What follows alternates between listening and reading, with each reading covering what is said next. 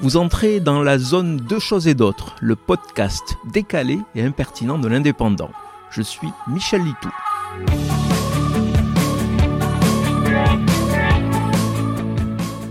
Chanté par Dutronc en son temps, l'opportuniste est toujours tendance au XXIe siècle.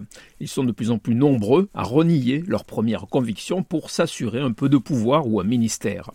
La recomposition politique imposée par la victoire d'Emmanuel Macron a multiplié ces opportunistes. Dans les rangs du parti présidentiel, on trouve quelques nouvelles têtes, mais surtout beaucoup d'anciens ayant retourné leur veste.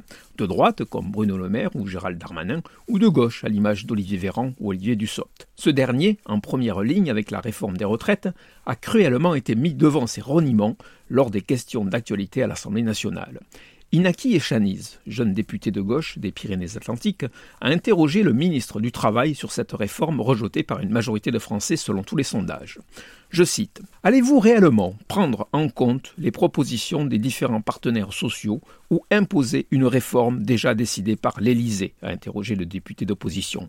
Une intervention solennelle avec des phrases fortes contre le passage en force du gouvernement.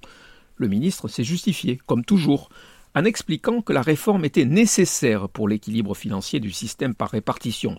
Un ministre qui a totalement oublié que cette question, mot pour mot, c'est lui qui l'avait écrite puis prononcée le 4 mai 2010 à destination d'Eric Worth, ministre du Travail de Sarkozy et porteur d'une première réforme des retraites. Un retour à l'envoyeur qui fait mouche dans cette démonstration implacable de retournement de veste.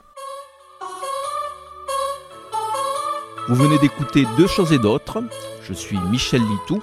Si ce podcast vous a plu, retrouvez ma chronique tous les jours dans l'Indépendant. À demain!